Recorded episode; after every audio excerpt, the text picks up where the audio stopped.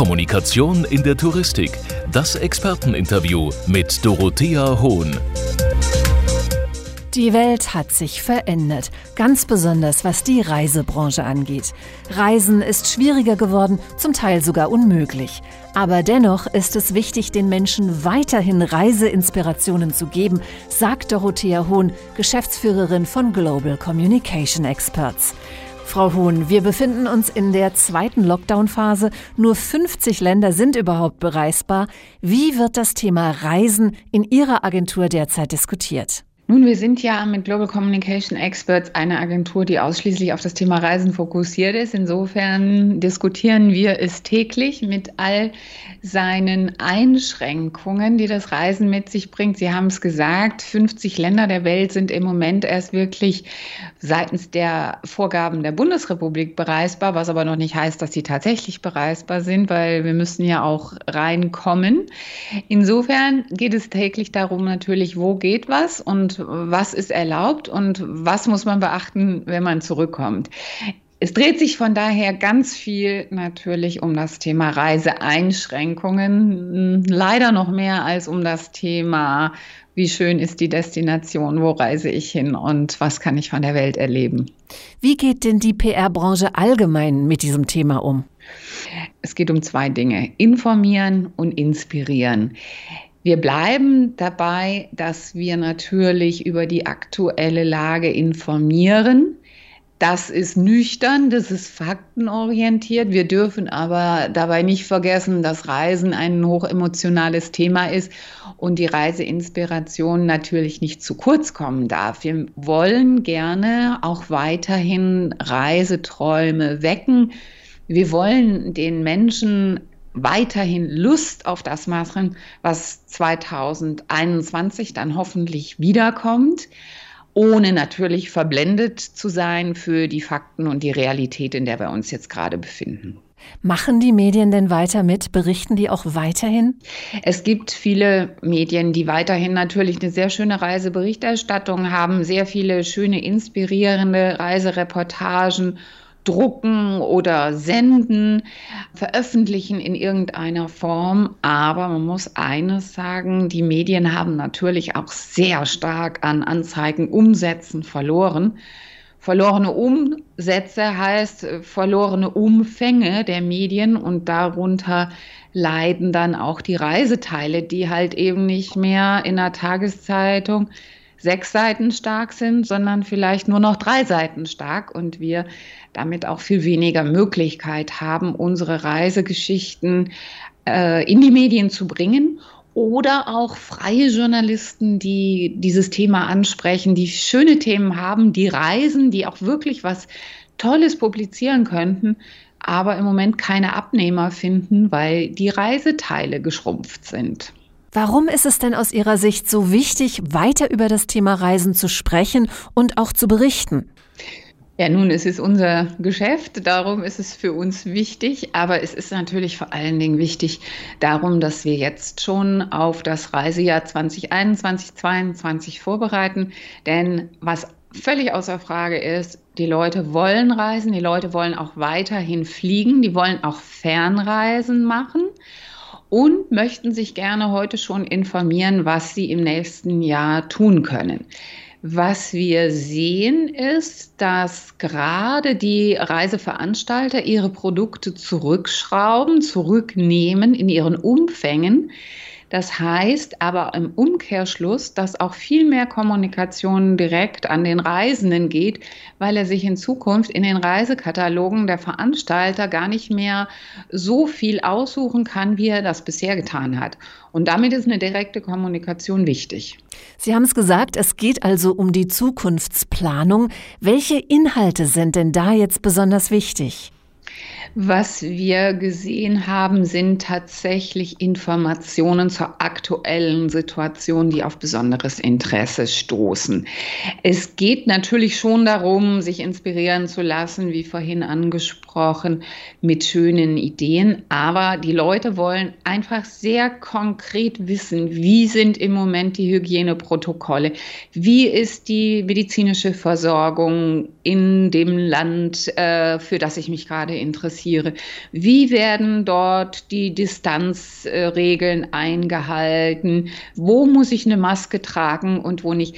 Also heutzutage ist ein sehr aktueller und sehr konkreter Informationsbedarf da für die Faktenlage. Es geht um Fakten, aber auch um Inspirationen. Worin bestünde denn die Gefahr, wenn die Medien jetzt nicht weiter informieren oder inspirieren würden? Nun, es würde denjenigen in die Hände spielen oder dann auch in die Buchungen spielen, die es tun, weil wir seit Jahrzehnten natürlich in einem ungeheuren touristischen Wettbewerb stehen.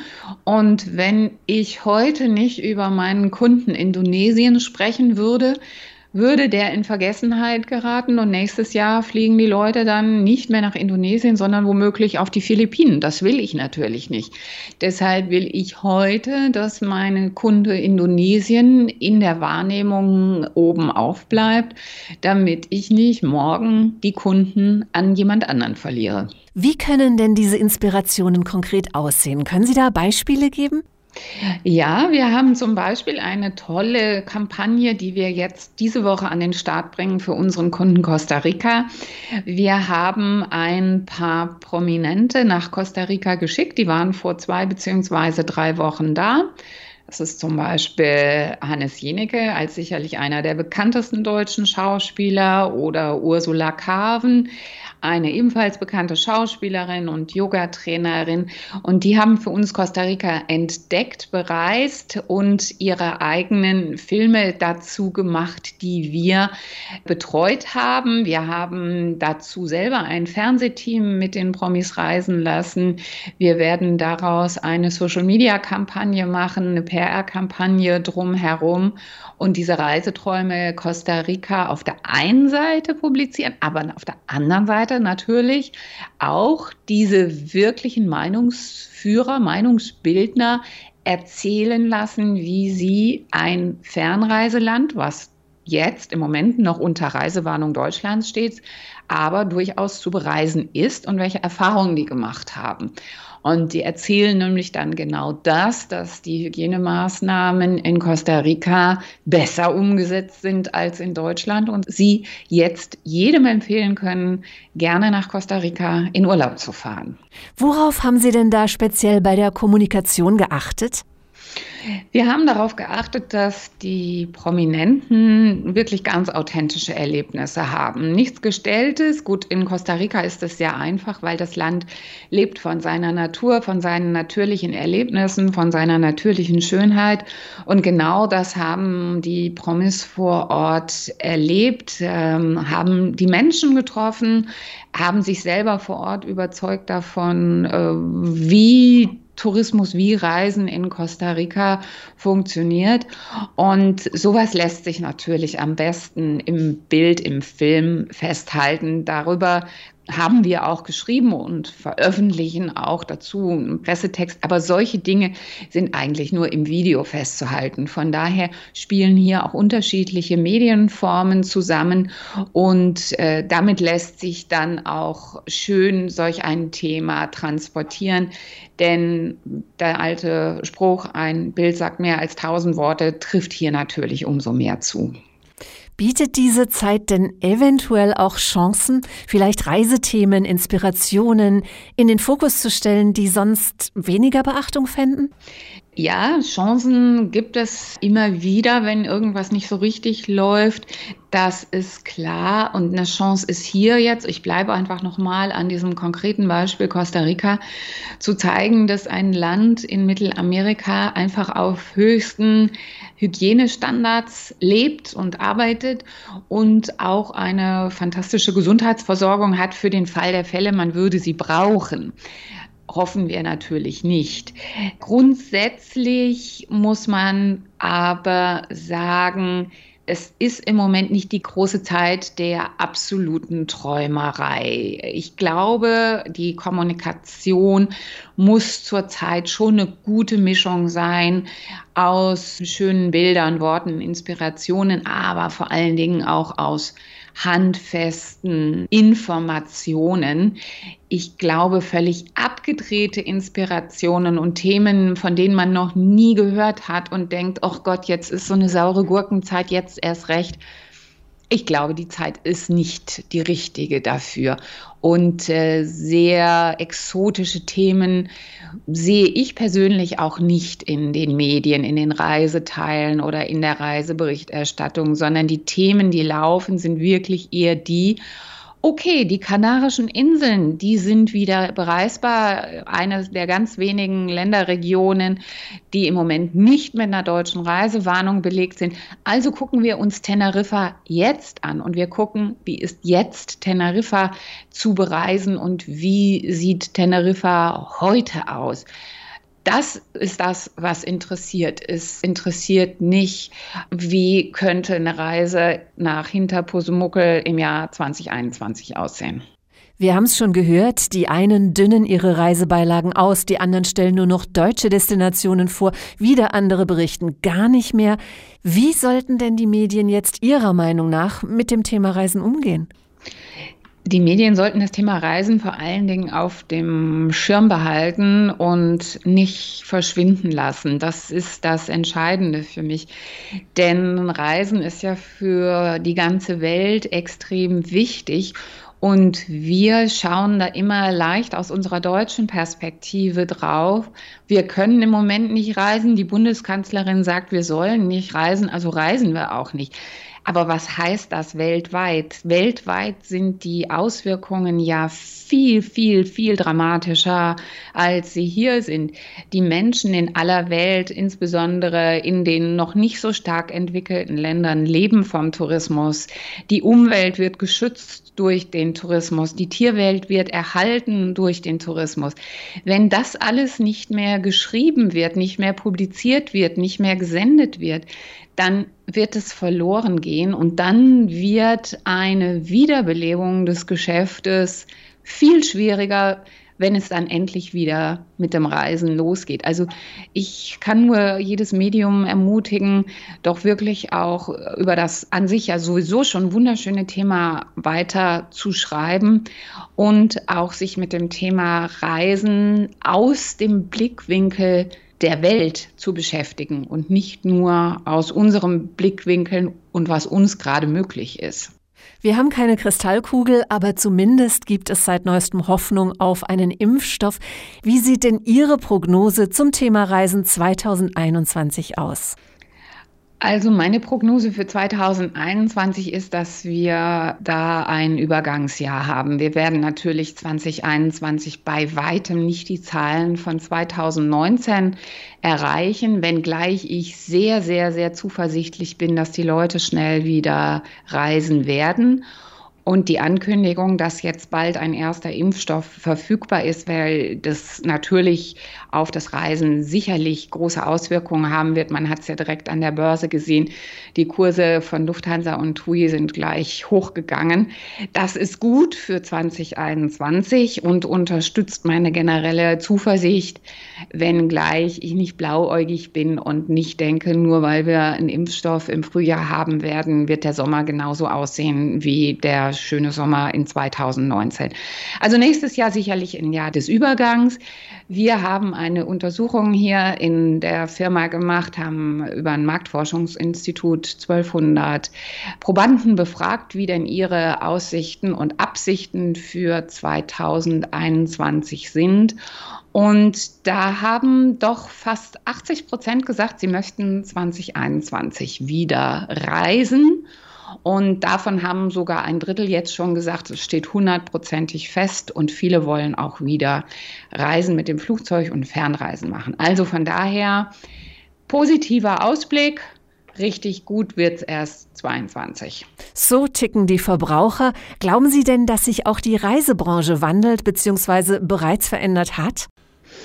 Ja, es hat sich in der Reisebranche selber schon einiges geändert, insbesondere im Veranstaltermarkt. Es sind äh, natürlich schon erste Veranstalter aus dem Markt ausgetreten, haben ihre Unternehmen geschlossen, sind insolvent gegangen oder sind von anderen aufgekauft worden. Das ist dann sicherlich die beste Lösung, weil das Geschäft weitergeführt wird.